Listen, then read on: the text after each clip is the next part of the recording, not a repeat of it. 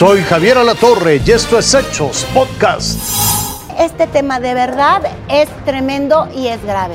Se trata de la ayuda humanitaria en Gaza que ha sido muy difícil de entregar.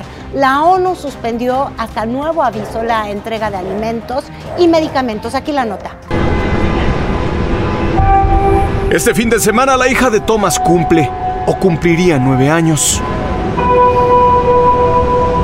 Ni él ni su familia podrán celebrar con Emily como solían hacerlo. La pequeña es uno de los más de 200 rehenes que desde inicios de octubre pasado permanecen secuestrados por Hamas en la franja de Gaza. Ella no puede celebrar un cumpleaños como una niña normal.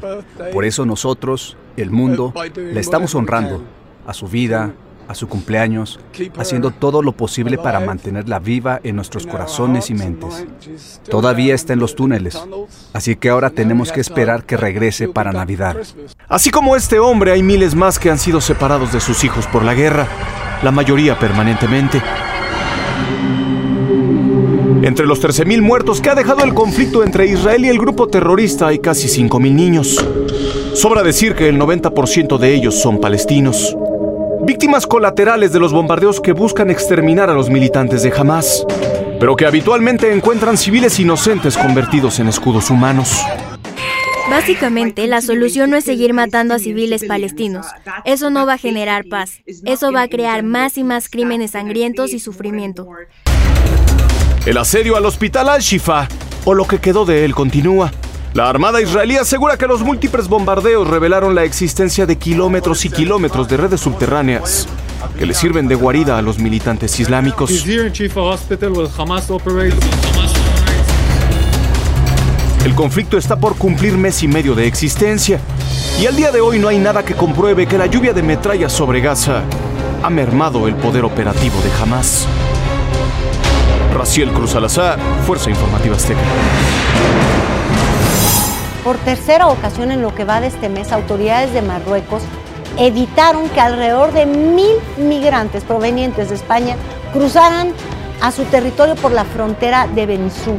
Luego de algunos enfrentamientos que no pasaron, gracias a Dios, a mayores, los migrantes fueron relegados.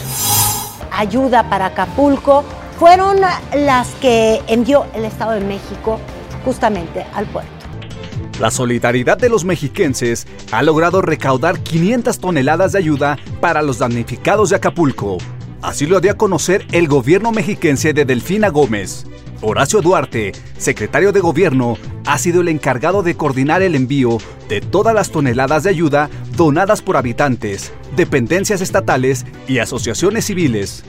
Duarte Olivares señala que además de víveres, el Estado de México también colabora con la limpieza de todos los destrozos causados por Otis.